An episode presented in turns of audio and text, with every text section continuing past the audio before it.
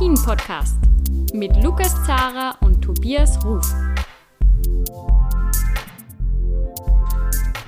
Hallo zu einer neuen Folge Après-Ski, der Alpin-Podcast. Ich melde mich zum letzten Mal aus China und äh, der Tobias, der ist nach wie vor daheim und hält die Stellung in Rosenheim. Servus, Tobias. Servus, hi, Lukas.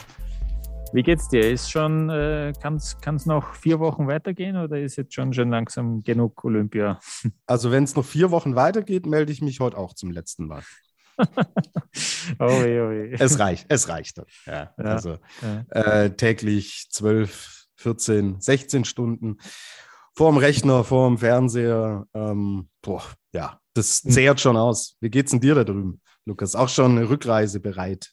Ja, tatsächlich, weil äh, es geht jetzt, es geht jetzt äh, am Samstag los. Ich fahre schon am Freitag, äh, muss ich schon aufbrechen, damit ich rechtzeitig beim Flughafen ankomme. Und es ist schon sehr, sehr auf, äh, gedanklich schon sehr auf Abreise jetzt irgendwie. Ja. Na, freue mich schon wieder zurückzukommen es ist, man arrangiert sich natürlich dann schon sehr mit den ganzen Verhältnissen hier, ähm, akzeptiert sie, aber es ist schon auch, ja, ich freue mich wirklich schon auf daheim. Ähm, das Einzige, was wirklich sehr cool ist, ist hier, äh, hier einfach, dass man sich tatsächlich null Sorgen machen muss wegen Corona. Das muss ich schon sagen. Also es wird hier absolut jeder getestet täglich, der in dieser Blase ist. Und es gibt jetzt schon das zweite Mal in dieser Woche null Neuinfektionen. Ja, also es gibt hier wirklich niemanden, der rumrennt mit diesem Virus. Das ist halt, ja, es ist sehr, sehr drastisch und dramatisch, das Ganze äh, von den Verhältnissen her, aber es funktioniert, es ist sicher.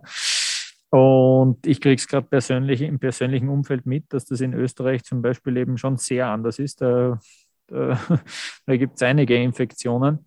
Und ähm, ja, dementsprechend, das ist sehen wir, ich sehe mal das Positive, ja, und äh, das ist schon gut, dass man sich da eigentlich, ja, ich meine, ich sitze hier jeden Tag in wirklich riesigen Pressezentren teilweise. Das ist dann schon gut, dass man sich da auch darauf verlassen kann. Ich muss äh, die Maske tragen durchgehend, die habe ich jetzt auch während der Aufnahme auf. Aber ähm, das ist schon ganz gut. Ich freue mich, ich freue mich, dass es jetzt wieder nach Hause geht. Jetzt haben wir, jetzt haben wir am Wochenende noch diesen Teambewerb vor uns, äh, den wir, da werde ich gerade im Flugzeug sitzen. Vielleicht sehe ich es ja. Es gibt ja, äh, vielleicht sehe ich es ja. Man, man, sieht ja dieses äh, Skigebiet ganz gut vom Flugzeug aus, wenn man auf der richtigen Seite sitzt. Vielleicht sehe ich das Skigebiet, aber ja, den, den lasse ich aus und äh, da reise ich sozusagen vorzeitig schon ab vor der Schlussfeier. Ja schickst ah. mal beste Grüße, wenn du das Gebiet siehst. Das ist ja. vielleicht äh, auf der Zielgeraden noch was wird mit einer deutschen Medaille. Aber dazu genau. kommen, wir dann, ja. kommen wir dann später noch. Äh, was mich mal interessiert, Lukas, ich kenne es ja von 2018 selbst. Ähm, da war es aber nur in der ersten Woche extrem kalt in Südkorea.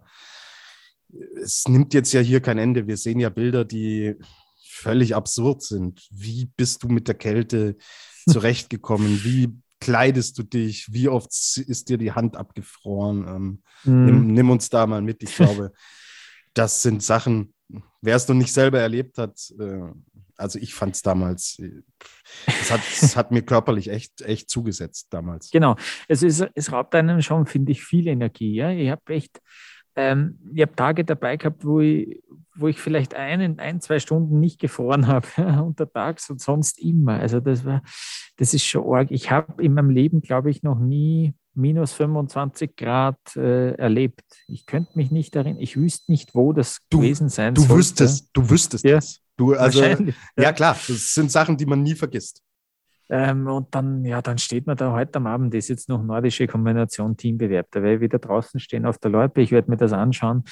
Ähm, da wird's wieder, da wird auch wieder noch ein Wind dabei sein. Es wird minus 20 Grad haben. Es ist brutal. Also ich will echt nicht bei diesem Wetter um also Sprinten auch oder äh, ich denke an die Biathleten, ja, oder Langlaufen. Das ist ja irre, wenn man dann, wenn man dann ein 50 Kilometer Rennen hat. Gut, die, die laufen untertags, ja, aber da hat es ja auch minus 10 Grad. Wenn es schlecht läuft, hast du da wirklich eisigen Wind.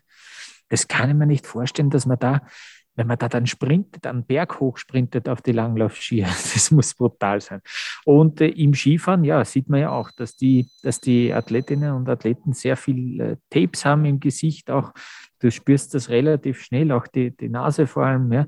Ich habe leider ähm, ich will mich, ich will jetzt kein Mitleid, aber ich habe echte kaputte Finger. Ja? Die, die Luft ist so trocken und du musst hier, wenn du ins Pressezentrum reingehst, in den Raum für Journalisten, musst jedes Mal Desinfektionsmittel nehmen. Das verlangen sie. Wenn, das, wenn du das nicht nimmst, dann rennen sie dir nach und sprühen dir ungefragt in die Hände. Ja?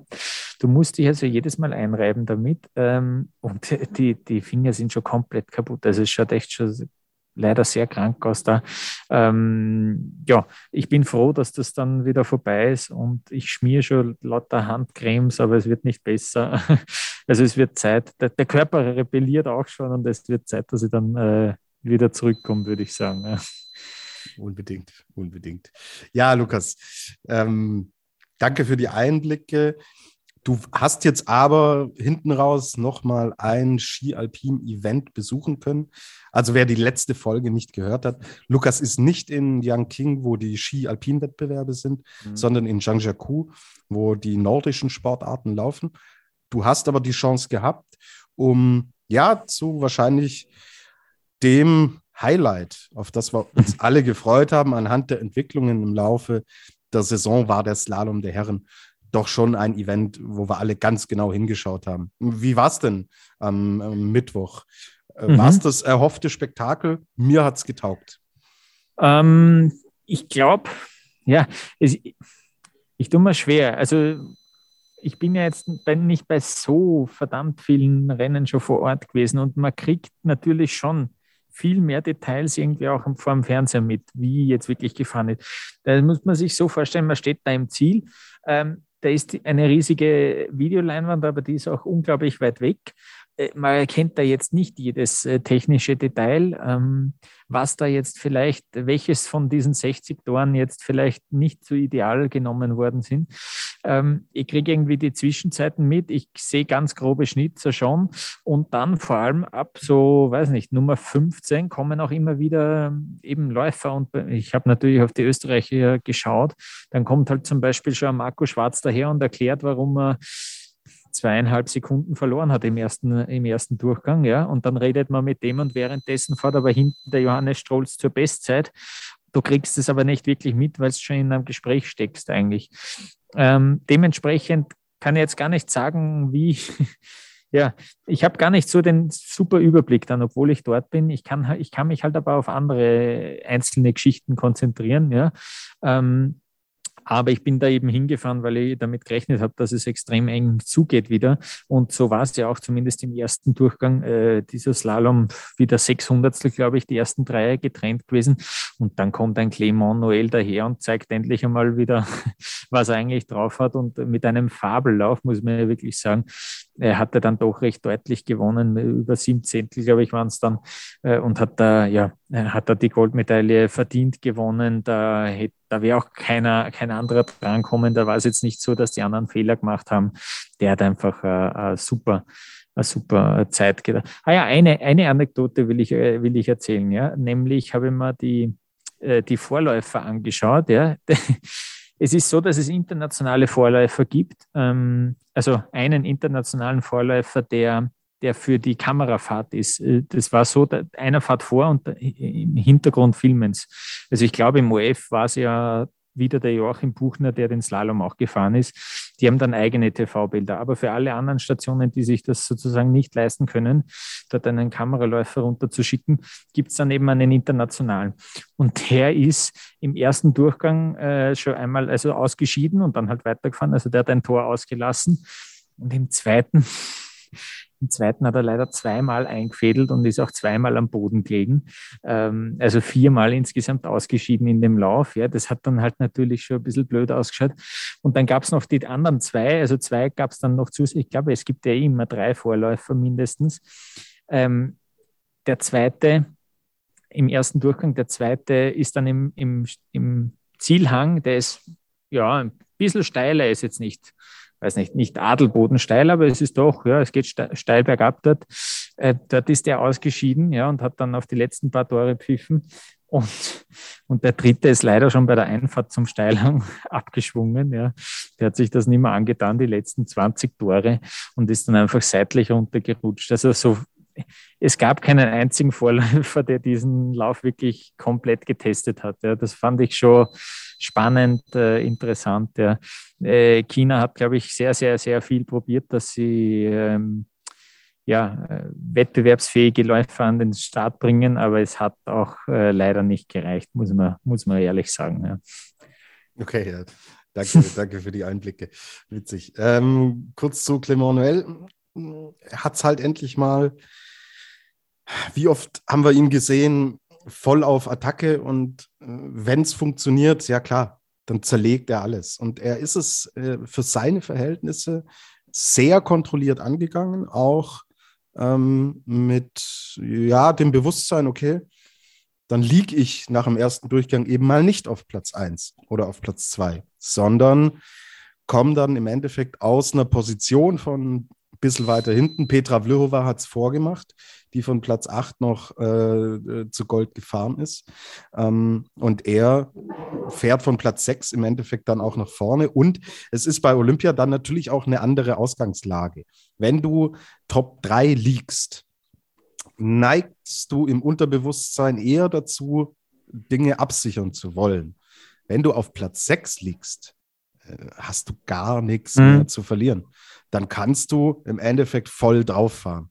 Und er fährt einen für seine Verhältnisse kontrollierten ersten Lauf, fängt oben recht kontrolliert an und dann war der Noel da. Und dann hat er voll attackiert. Mhm, und mhm. so ist er dann im Endeffekt auch zum Olympiasieg gefahren. Und ja, äh, er, er ist der beste Slalomfahrer der Welt. Nur klar, durch, durchkommen gehört halt auch dazu, aber dass er jetzt mit der Goldmedaille dasteht, ich denke, äh, da können wir objektiv auch alle sagen, ja, das ist, ist ein verdienter Olympiasieg und mhm.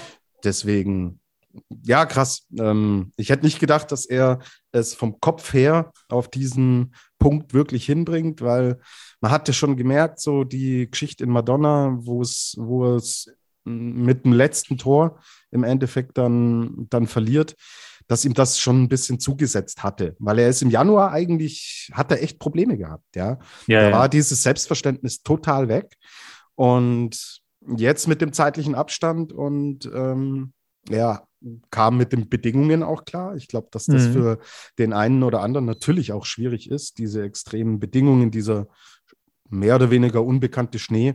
Und deswegen Hut ab, dass man das am Tag X dann so runterbringt. Und ja, Petra Vlhova bei den Damen, Clement Noël bei den Herren, das sind die besten Slalomfahrer der Welt. Sie haben es beide gezeigt an diesem einen Tag.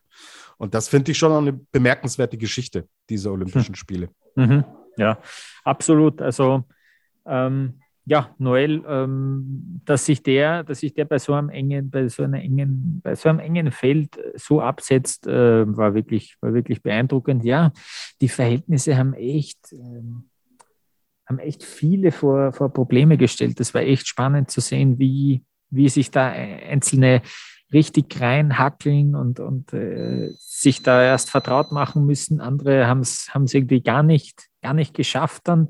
Ich zähle da einen Manuel Feller ein bisschen dazu, der, der dann irgendwie, also das hat einmal bei dem begonnen, dass er vier Tage in Isolation war, wie er, wie er angekommen ist und dann ähm, ja, nicht zurechtgekommen ist, lange gebraucht hat, bis er das passende Material gefunden hat. Und dann hat er erzählt, dass dass er es nicht gewohnt war, weil er war überrascht, dass so viele Leute dann auf einmal wieder durchgerutscht sind äh, durch den Lauf, äh, so viele Rutscher einfach auf der Arbeit, äh, auf der, auf der Strecke gearbeitet haben, dass es dann doch wieder viel glatter war, als er eigentlich erwartet hätte. Das hat ihm dann irgendwie, ja, ein bisschen Probleme gemacht. Dann ist er eingefädelt im ersten Durchgang Spiele, Spiele zum Abhacken für ihn. Ähm, Johannes Strolz muss man echt sagen, ähm, ihre Geschichte natürlich, ähm, die, die, weiß nicht, in Österreich kennt sie, glaube ich, jetzt jeder, vielleicht in, in, Deutschland und in der Schweiz noch nicht so bewusst, äh, dass er sein Vater auch Kombi-Olympiasieger wurde und dann auch nochmal Silber nachgelegt hat, äh, zwar im Riesenslalom und nicht im Slalom, aber der, der, das war, das war irre, dass der, der ist mit Startnummer 19 gekommen, ist Bestzeit gefahren, der hat noch nie nach dem ersten Durchgang geführt. auch, ein, auch was Neues für ihn. Und dann, äh, dann hat er es eigentlich richtig gut gemacht noch. Und äh, es war dann eben sehr viel Platz zu, äh, bis zu Platz zwei.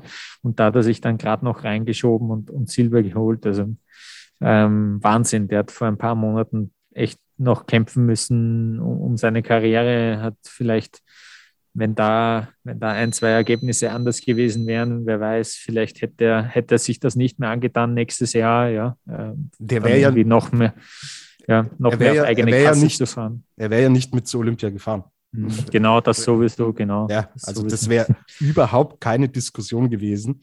Genau. Und ja, also so kann in wenigen Monaten kann sich eine ganze Sportlerkarriere auf links drehen und auch die ganze mhm. Zukunft, weil ohne das, was die letzten zwei Monate passiert ist, wäre Johannes ja. Strolz eine Randnotiz gewesen im, ja. im Skialpin ja. in der Geschichte. Und jetzt ist er Olympiasieger, ist Silbermedaillengewinner im Slalom. Diese silberne ist mehr wert als die goldene in der Kombination mit 26, 27 Leuten, die da starten. Mhm. Aber klar, er ist Olympiasieger und ähm, das ist schon echt, also mhm. äh, das ist wirklich ein Märchen, ähm, wie es im gesamten Sport ja, nur ganz, ganz, ganz selten gibt. Ja, stimmt. Jetzt hast du es schon angesprochen, diese Kombination. Puh, ja, ähm, was machen wir? Nicht? Äh, Gibt es da noch irgendeine Chance, dass Nein. man das, ja, ähm, also bei Olympia 27 bei den Männern, 26 bei den Frauen, äh, sind an den Start gegangen. Das ist jetzt irgendwie ja, schwierig. Ich habe mit Tina Weirater geredet, äh, ein Interview für den Standard geführt. Sie hat das auch ein bisschen, bisschen dann erklären können. Es ist so ein bisschen ein Strudel, in dem man da reingeraten ist bei der Kombination. Ja? Also man gibt einmal der Kombination Erstens mal kommt sie selten vor im Weltcup, seit zwei Jahren schon gar nicht mehr. Andererseits ähm, ist es so, dass sich ja jeder immer mehr spezialisiert. Du hast ja immer weniger Allrounder. Gut, bei den Frauen noch mehr. Das haben wir irgendwie auch noch ja, ähm, jetzt da heute Donnerstag äh, gesehen, dass da doch noch ein paar Siegkandidatinnen mehr gibt als bei den Männern. Wer, wer ist denn da noch bei den Männern? Ja, das ist ja irre eigentlich. Ähm, und äh, eben, die, die, da gibt es dann welche, die sich absolut voll auf den Slalom konzentrieren. Clement Noël, ja, der nimmt irgendwie den Riesenslalom ein bisschen mit, aber der fährt, Michael Matt ist so einer, der fährt ja nur, nur Slaloms. Äh, Brennsteiner fährt nur Riesenslaloms im Weltcup. Es gibt die Gegenseite, der Ottmar Striedinger fährt, äh, glaube ich, jetzt auch nur mehr Abfahrten äh, im Weltcup. Ähm, ja, es ist, es ist immer mehr in die Richtung, ja, weil einfach die, die, die, Dichte, ja, das ist immer so abgedroschen, die Dichte wird einfach größer. Ja. Im Slalom sehen wir es ja ganz extrem. Und ähm, das heißt, das tut sich dann auch deswegen keiner mehr an. Ja, die einzige, der einzige Incentive, der einzige äh, ja, Anreiz war jetzt eben noch, dass es da halt eine Olympiamedaille gibt. Ja.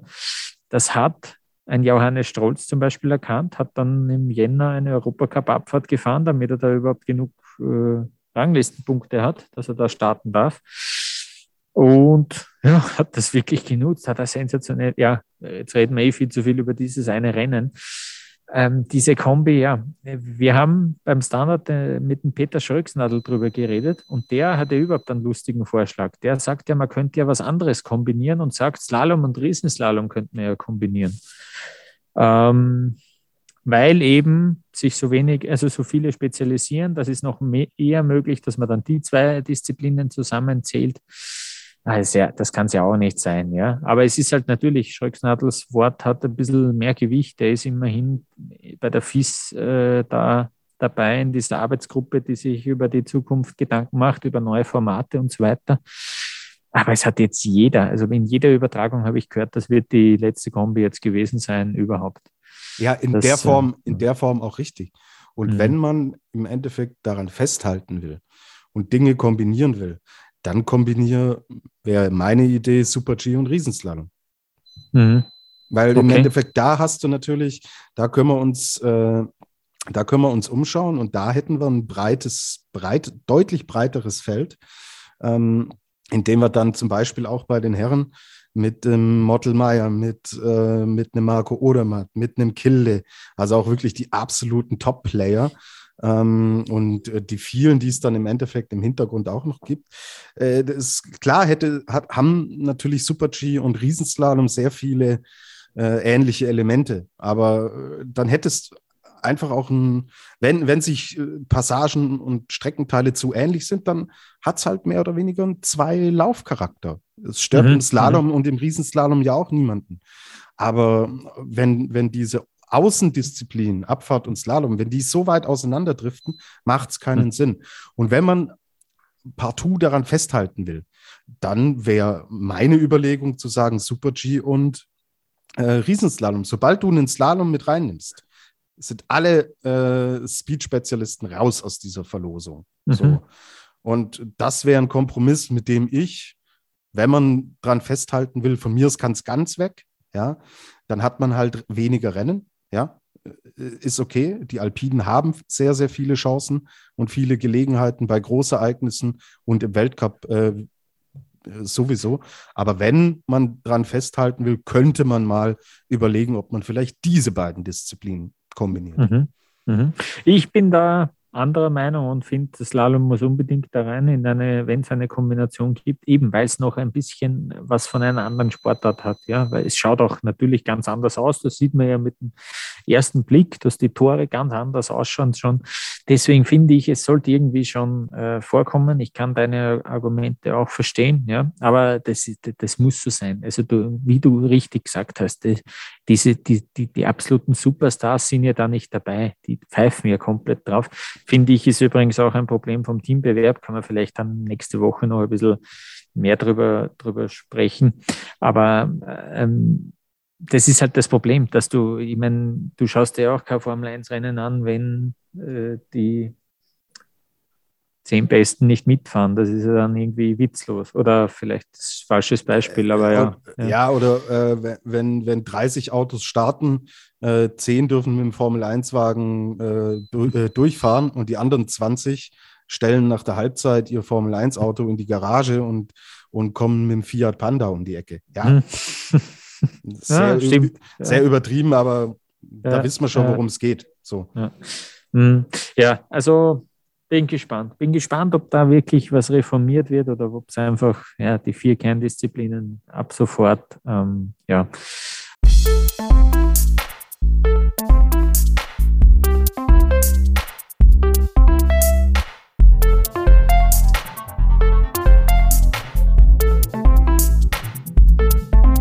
Wir danken an dieser Stelle unserem Partner HelloFresh. HelloFresh ist die einfache Lösung für euren Wocheneigenkauf an Lebensmitteln. Über HelloFresh kann man online Rezepte auswählen. Da gibt es eine ganze Menge. Und die kommen dann in einer Box nach Hause geliefert, inklusive Kochanleitung.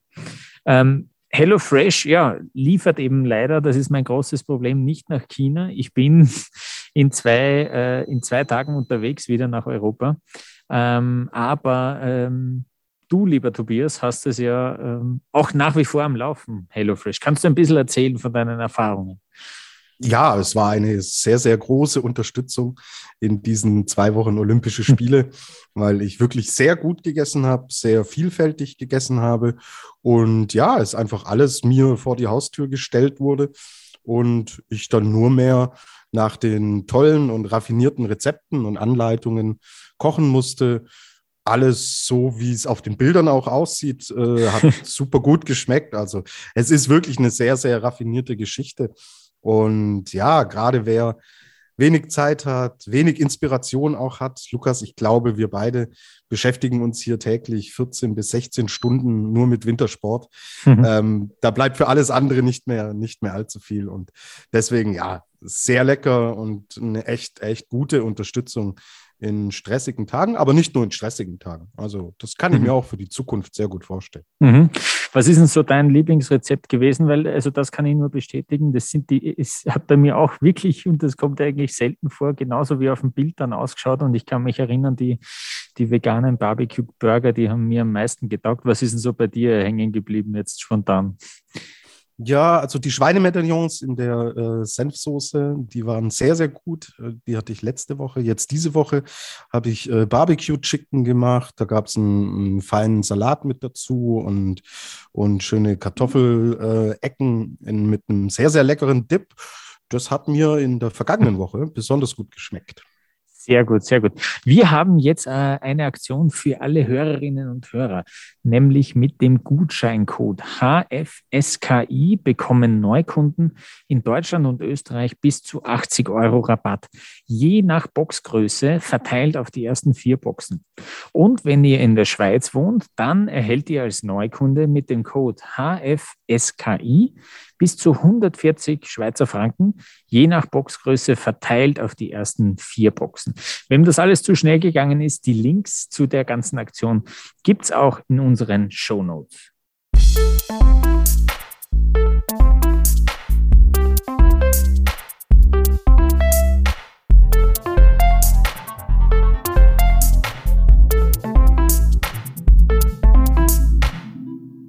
Fakt ist, Tobias, Michel Gisin ähm, hat, die, hat diese Kombi erneut gewonnen, ähm, hat sich da Gold geholt. Und generell, also über die Schweizer Mannschaft, über das Schweizer Skiteam müssen wir jetzt kurz reden, weil die haben ja alles abgeräumt. Also unglaublich. Ja, Brutal. Odermatt, Forz. Wir haben über Forz schon geredet letzte Woche. Ähm, wir haben den Odermatt, wir haben äh, die Corinne Sutter, also dass die Schweiz auch beide, ähm, dass die beide Abfahrten gewinnt, ist ja auch äh, irre. Und äh, ja, also wirklich beeindruckend. Lara Gutberami sowieso ähm, doch äh, ja, ihre Karriere noch einmal gekrönt, finde ich. Also ja, da ich bin mir sicher, ja, da schaut man auch aus Österreich ganz, ähm, ganz neidisch irgendwie drauf. Ähm, Gibt es irgendwas, was du dazu sagen willst zu den, zu den Schweizern? Sehr, sehr bemerkenswert, weil die Saison jetzt mal Odermatt ausgenommen, ja eigentlich nicht so gelaufen ist, wie man sich das erhofft hat und wie man das in den letzten Jahren äh, kannte aus Seiten der Schweiz und dass man jetzt zu diesem Höhepunkt so abliefert, mhm. ist brutal. Die Schweiz hat ja. zwölf Medaillen. Die Schweiz hat sechs Goldmedaillen. Äh, die Schweiz ist ja eine absolute Wintersportnation. Sechs Goldmedaillen, fünf davon kommen aus dem Ski Alpin. Also es ist übel. Es ist richtig mhm. übel. Und äh, Mathilde Grimaud hat auch noch auf zwei Skiern gewonnen, also das Skifahren und die Schweiz erlebt halt hier echt einen absoluten äh, Glanz, äh, äh, absolute Glanzwochen und ja, auch jetzt jeden individuell für sich betrachtet, ist es vom Kopf her auch sensationell, dass eine Marco Odermatt diesem Druck standhält. Der ist ja mit dem Rucksack dahin gefahren. Du hast ihm auch noch Goldmedaillen reingelegt, aber äh, da wird es extrem viele gegeben haben. Er hat es bei einem absurden Riesenslalom, ja, der, der von den Bedingungen her mit diesem äh, der meiste Schneefall seit 14 Jahren in dieser Region. Ähm, die haben mit Besen versucht, den Schnee von der Piste zu schaufeln. Da unten lag eine Schneeschaufel im Ziel. Mhm. Weil die natürlich nie im Leben damit rechnen, dass es hier äh, Neuschnee gibt. Ja klar, wenn es da 14 Jahre äh, im Endeffekt nicht so schneit wie an dem Tag, dann bist du nicht vorbereitet. Ja? Also auf, auf Island baust du dir ja auch keine Klimaanlage in, in die Wohnung. So, ähm, und ähm, äh, die haben mit der Werbetafel versucht, den Schnee da äh, von der Piste zu bringen. Mhm. mhm. Ah, richtig krass. Und er geht als letzter runter. Also was muss da in einem 24-jährigen Schädel vorgehen? Und da hat er echt ein Meisterstück gemacht. Lara Gutberami. Natürlich auch für sie, denke ich mal, die letzten Olympischen Spiele. Auch sie fährt mit einer goldenen nach Hause. Corinne Sutter hm. hatte wirklich Probleme. Also nach dieser extremen Dominanz, ich glaube vor zwei, zwei Saisons war es, ähm, hat sie sich immer schwerer getan. Die Konkurrenz ist ihr mehr oder weniger davon geeilt. Jetzt ist sie Olympiasiegerin. Und Michelle Gesin mit, die konnte ja im, im Sommer keine Treppen steigen mit, mit dieser, mit ja. dem pfeiferschen Drüsenfieber. Jetzt fährt sie mit zwei Medaillen nach Hause und auch eine Wendy Holdener mit diesen, mit den gebrochenen Kahnbeinen an den Händen. Also es ist, es ist mannschaftlich unglaublich, was hier abgelaufen ist. Und deswegen da kann man nur, da kann man nur ganz, ganz großen Respekt sollen. Ähm, weil es sind zehn Wettbewerbe jetzt vorbei. Wir nehmen am Donnerstag auf und die Schweiz hat die Hälfte gewonnen. Also äh, das ist, da sind äh, deutsche Rodel, Rodel-Vibes sind da, sind, kommen mhm. da in mir hoch. Ja, mhm. ja, ja. Ja ich habe es eh, schon, eh schon gesagt. Ich glaube, in Österreich würde man sich solche, solche Ergebnisse, so eine Bilanz auf jeden Fall nur wünschen. Am Ende Jetzt ist die Euphorie vielleicht auch von Matthias Meyer seinen Erfolgen schon ein bisschen dahin. Jetzt schaut es schon wieder gar nicht mehr so rosig aus. Ja? Äh, Matthias Meyer eben Gold im Super-G Bronze in der Abfahrt. Und dann haben wir noch einen zweiten, zweiten Olympiasieger, äh, Johannes Strolz, in der Kombination und eben Silber im Slalom. Und bei den Frauen hat es jetzt zweimal Silber gegeben. Miriam Puchner äh, im Super-G und Slalom äh, da hat Katharina Liensberger Silber geholt. Aber am Ende finde ich auch, ja, wo hätte es denn sonst, wo hätte es denn sonst noch mehr geben können? Ja, also vielleicht, äh, vielleicht noch eine in der Abfahrt auch bei den Frauen, ähm, dass in Riesenslalom bei beiden Geschlechtern nichts geht, ist jetzt ja, ist jetzt keine Überraschung, finde ich. Da war eh Katharina Truppe mit Platz 4 super dran noch. Ähm, bei den Männern hätte es vielleicht eben Manuel Feller noch schaffen können in beiden Technikrennen. Ja. Der ist irgendwie da überhaupt nicht zurechtgekommen bei dieser Reise nach China. Und dann, ja, das war es halt. Ähm, Kombination der Frauen, ja, auch eigentlich keine, keine Kandidatin, weil da gibt es so viele Allrounderinnen, die irgendwie davor zu zählen sind. Ähm, ja, also ich finde ähm, ich eigentlich ein erwartbares Ergebnis mit zwei Goldmedaillen ähm, ganz, ganz okay. Und ähm, ja, ähm, das ist, ja, äh, ich glaube, ich glaube, ähm, da, da, fehlt schon sehr viel dann auf die Schweiz, wenn man, ja, wenn man sich das so anschaut, ist eh klar. Tobias, du, weißt, ja. du weißt schon, mit ja. wem du, mit wem du dich unterhältst. Genau. Ja? Und genau, aus welchem Land ich komme und das, wie diese Bilanz ausschaut. Deswegen also, wollte ich jetzt eh noch einbremsen am Schluss, ja. Soll ich jetzt mit, mit, Mitleidsgrüße nach Shangja-Ku schicken, der arme Lukas Zara. Bitte nicht, ja. Erzähl Bitte mal nicht. du. Also es ist natürlich, ja, es gab noch einen vierten Platz, äh, ist mittlerweile dazugekommen. Es ist ja bitter es ist, es ist urfrustrierend, ähm, dass es, also die Lena Dürr-Geschichte beschäftigt mich bis heute, weil da waren wir wirklich extrem nah dran. Auch eine Kira Weidle war nicht weit weg von der Medaille, war wohl auch nicht so einfach in ihrem Lauf mit dem Wind. Und ja, gut, aber was will man da jetzt im Endeffekt an sich an Kleinigkeiten fertig machen? Es sind Olympische Spiele. Da zählt Platz 1, Platz 2, Platz 3. So wie man letztes Jahr super euphorisiert aus der WM in Cortina rausgegangen sind. So frustrierend ist es jetzt schon für alle Beteiligten. Mhm. Ähm, aber gut, wenn man es einzeln, einzeln aufdröselt, äh, gibt es natürlich Erklärungen. Ja? Dass ein Linus Strasser aufs Podium fahren kann, ja. Aber dass ein Linus Strasser, und das trifft auf alle Top-Slalomfahrer trifft es zu, mhm. dass du aufs Podium fahren kannst, ja. Dass du Siebter werden kannst, ja. So, schau an, was mit Henrik Christoffersen passiert ist. Ja. Der fährt halt auch ohne Medaille nach Hause. Mhm. So, ähm, dass eine Lena Dürr in einem Weltcup Vierte wird, dann sagt sie, ja klar, das nehme ich mit. Auch eine Kira mhm. Weidle sagt, ja, äh, ein vierter Platz in einem Weltcup, gut. Ja, aber bei Olympia, hm, schwierig. Hm. So, dass die Speedherren hm, das Ding nicht wieder auf wundersame Weise drehen, das hat mich null überrascht. Also, es hätte mich extrem überrascht, ja. wenn, wenn das äh, plötzlich wieder funktioniert hätte. Ja, Alex Schmid ist extrem bitter. Der konnte ja nicht mal wirklich zeigen im Riesenslalom, was er wirklich kann oben eine super Zeit hingelegt und dann ist er halt draußen. Aber naja, das ist Ski Alpin.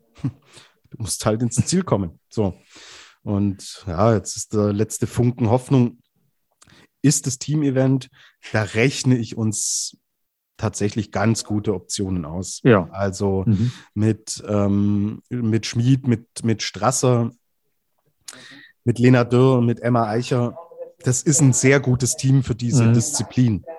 Aber das ist halt, Team-Event ist immer ein Tanz auf der, auf der Klinge. Mhm. Ja. Und Ja, deswegen Hoffnung stirbt zuletzt. Jetzt schauen wir, ob sich noch was ausgeht. Es wäre für den gesamten Verband und das gesamte Team, sie hätten sich so unglaublich verdient. Und deswegen wäre das extrem wichtig. Ja, ja.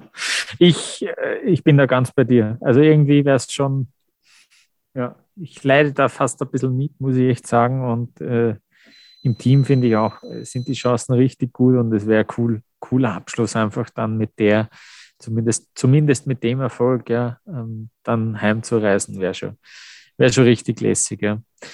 Ähm, ja, ich bin gespannt. Äh, den Teambewerb, ja, äh, in Österreich ist ja so, Manuel Feller zum Beispiel reist ab. Feller ist der beste Techniker in dem Jahr bei den Männern äh, Österreich. Äh, ist schon ein bisschen überraschend. Auf der anderen Seite, Katharina Liensberger und Katharina Truppe, die haben zehn Tage bevor der Teambewerb stattfindet, haben die das letzte Einzelrennen bestritten. Die bleiben also echt zehn Tage länger für dieses Rennen. Die haben echt Bock.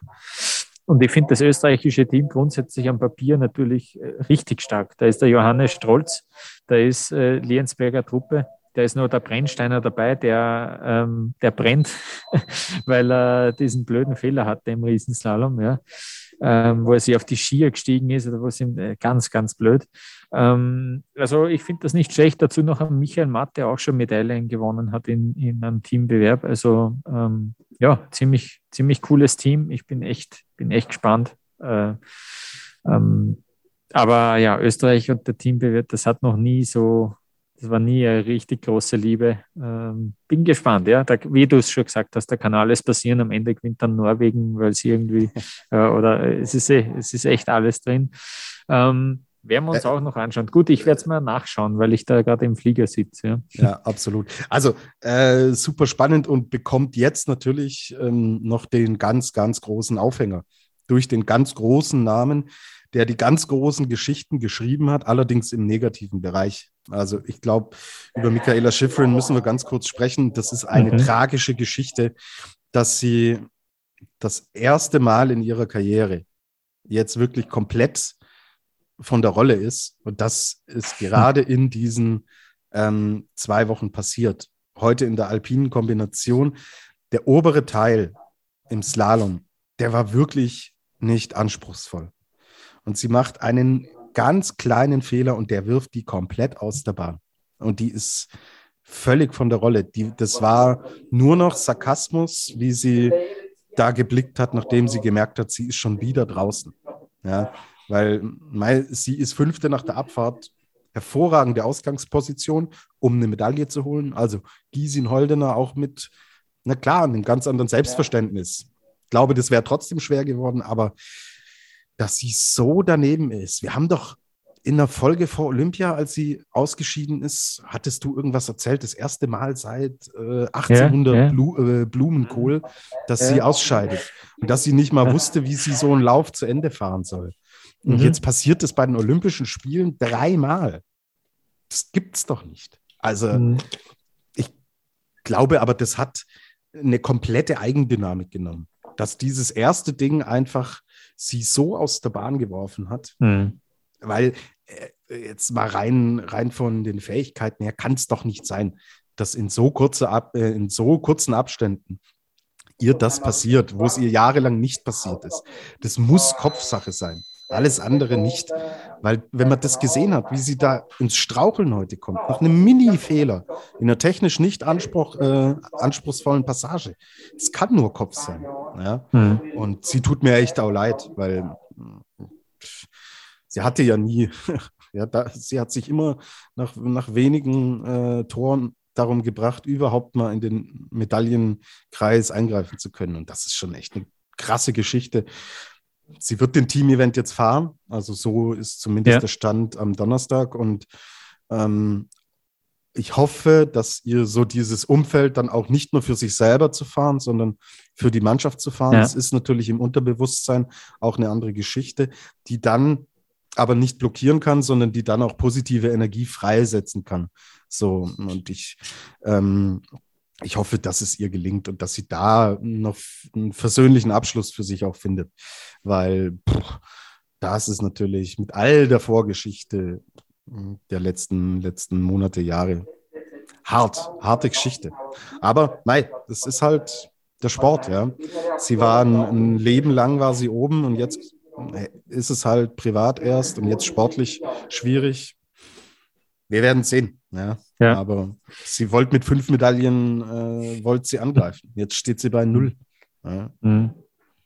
Ich würde das echt gern sehen, dass sie jetzt eine Medaille holt in einem Team-Setting, wie du gesagt hast, wäre eigentlich echt richtig cool. Ähm, ja, schauen wir uns, schauen wir uns an auf jeden Fall. Ich würde ich würde deswegen gerne den Felix der Woche geben, weil sie eben auch dann noch ähm, so detailliert darüber spricht, wie es in ihrem Kopf ausschaut. Und ich finde, das ist, ähm, ich finde, das ist cool. Also ich habe das ja auch sogar ich habe das ja auch sogar in meiner Berichterstattung ein bisschen versucht, muss ich sagen, ja, äh, einfach auch zu sagen, wie es wie es einem geht. Einfach, natürlich ging es hier um das Umfeld und um die Arbeitsbedingungen. Und ich habe das auch ein bisschen versucht, das mitzuteilen, dass es mir eben auch nicht so gut gegangen ist, einfach im Kopf. Und das ist, mir hilft das einfach auch, weil es dann, wenn man es ausspricht, dann ist es leichter zu akzeptieren und dann ist es auch irgendwie leichter zu, zu äh, da, dann weiß ich irgendwie, dass es, dass, es, dass es nur temporär ist, dass es zeitlich begrenzt ist und dass es bald wieder viel besser ausschaut. Äh, und ich hoffentlich mal jetzt bald daheim nächste Woche sitze mit ein paar Freunden beim Wirten und äh, ein Bier trinke und eine super Zeit habe. Ähm, ich will das jetzt natürlich überhaupt nicht vergleichen damit, aber ich könnte mir schon auch vorstellen, dass ihr das dann schon auch ein bisschen etwas bringt, ja, oder dass sie sich das auch denkt, dass sie dass sie da auch zei zeigen will, äh, dass sie halt am Struggeln ist, ja, und äh, dass sie da vielleicht noch andere Leute inspirieren will. Und das ist ja, es ist ja in den USA irgendwie doch noch ganz anders. Und äh, mit Simone Biles und Naomi Osaka, da gibt es ja ein paar wirklich gute Beispiele, die in den USA richtig berühmt sind und die, die das auch schon vorgemacht haben. Und ja, Michaela Schifrin zeigt, zeigt wirklich auch da Größe indem sie einfach in, in Momenten, wo sie, wo, sie, wo sie es nicht auf die Reihe kriegt und auch Mentalprobleme hat, ähm, ja, dazu steht und darüber erzählt. Und das finde ich, finde ich sehr cool. Ja, ja geht, geht mir auch so. Ähm, von mir kriegt den Felix der Woche, also die, die hat sie nicht mehr alle. Äh, äh, du weißt jetzt, über wen ich spreche. Ja? Also ja? angerissenes Kreuzband, äh, Wadenbein angebrochen, was weiß ich. Die war vor drei Wochen, war die reif für eine OP und fürs Krankenhaus und dann ist gut für die nächsten Monate mit alpinen Skifahren. Frau Gotcha, mhm. ja, ruhen Sie sich aus, schauen Sie, dass Sie, dass Sie komplett gesund werden, aber äh, drei Wochen später eine olympische Abfahrt zu fahren, Sie spinnen. Mhm. Ja. Das haben wir alle gedacht. Aber sie hat gesagt, so, nee, ihr spinnt, ihr kennt mich nicht. Und ja. die haut sich da wieder runter, als gäbe es keinen Morgen. Das ist nicht zu fassen. Also mhm. ich, ich komme nicht klar auf diese Frau. Alles nur im positiven Sinn. Ja, das ist äh, eine derartige Geschichte und äh, ich werde werd verrückt mit Sophia Gottschalk. Ja, ja. Ja. Aber jetzt, sie soll jetzt bitte, bitte sich ausruhen. Aber ich sehe die schon wieder, äh, dann, keine Ahnung, ich habe den Kalender jetzt nicht mehr im Kopf, aber ich sehe die schon wieder irgendwo oben stehen und dann, ach ja, äh, ich glaube, zu dieser Frau ist alles gesagt. Unglaublich, Sophia Gottschalk verdient größten Respekt auch, ja, äh, sich da so durchzubeißen und dann mit der Silbermedaille heimzufahren, nicht schlecht. Ja. Sehr gut. Das soll es gewesen sein für diese Woche. Ähm, wir ähm, melden uns dann nächste Woche nochmal mit so einem kurzen, vielleicht noch einem kurzen Fazit auch zu Olympia. Ähm, jetzt gehen wir da in den Endsport äh, und äh, auf, ja, bei den Alpinen gibt es noch den Teambewerb, den schauen wir uns auf jeden Fall auch an. Folgt uns, schreibt uns auf Facebook, Twitter, Instagram, das freut uns immer. Ähm, sagt sagt's weiter, dass es uns gibt. Ich hoffe, es hat euch äh, mal wieder gefallen. Und äh, wie gesagt, jetzt noch ein schönes letztes Wochenende von diesen Winterspielen aus Peking und äh, wir hören uns nächste Woche. Ja, Servus. Lukas, Lukas, komm du erst gut nach Hause. Ja. ja. Danke für die Eindrücke von vor Ort, die du uns geschildert hast. Und ja, wenn Zara dann den österreichischen Boden küsst, ist die Welt auch wieder in Ordnung, Lukas. Das kriegst du Jawohl. schon. Genau, Alles Gute, so bleib gesund, komm gut nach Hause, mein Lieber. Und dann nächste Woche wieder aus Wien und aus Rosenheim. Ich freue mich, guten Flug. Euch da draußen alles Gute, gute Zeit. Danke fürs Zuhören. Bis zum nächsten Mal. Ciao, ciao.